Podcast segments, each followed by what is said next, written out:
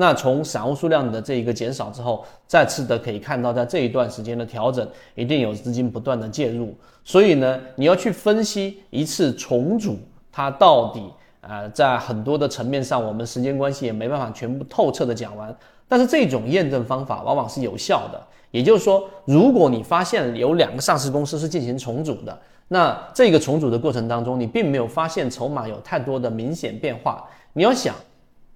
真正具有这个消息优势的，当然现在我们市场的整个环境会更加的这一种严格，并且已经不再有以前的那种方式了。但是你总会有一些资金能够更深入的解读，或者我们换一个角度，换一个说法，你要相信聪明的钱。所以当一波消息在出来的这一个过程当中，前面。只要有新的资金潜伏，前面只要有筹码大幅的集中，然后你再去判断这一个重组的对于上市公司的影响，那实际上你的准确率就会大大的提升。这是我们常有的方法。所以第二个就是我们所说的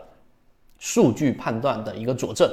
第三步呢，就确定性原则里面的第三步，我有了预判，我的数据模型来做了一些佐证判断之后，第三步是很多人忽略的，就它最终有没有走出这样的一个走势。看后面的复盘，对吧？复盘之后，如果整体的表现，什么叫整体表现呢？不仅仅看呃这一个某一天，第一，你先看它复盘之后开盘的第一个交易日，首先是属于这个平开、低开还是高开？以这样的预期来说，大概率是属于高开的。高开之后能不能封板，以及随后的几个交易日是整个修复的过程。对比前面那一笔是在百百分之五十黄金分割，还是在哪个位置来判断它修复的力度？所以第三步是要看它具体走出的一个走势，来再次的我们反身的去验证我们原有的判断以及数据。所以经过这三步的判断，你基本上对于一个重组的这一个标的，你会有更加理性并且更加客观的看法，而不是单纯的从重组的这一个。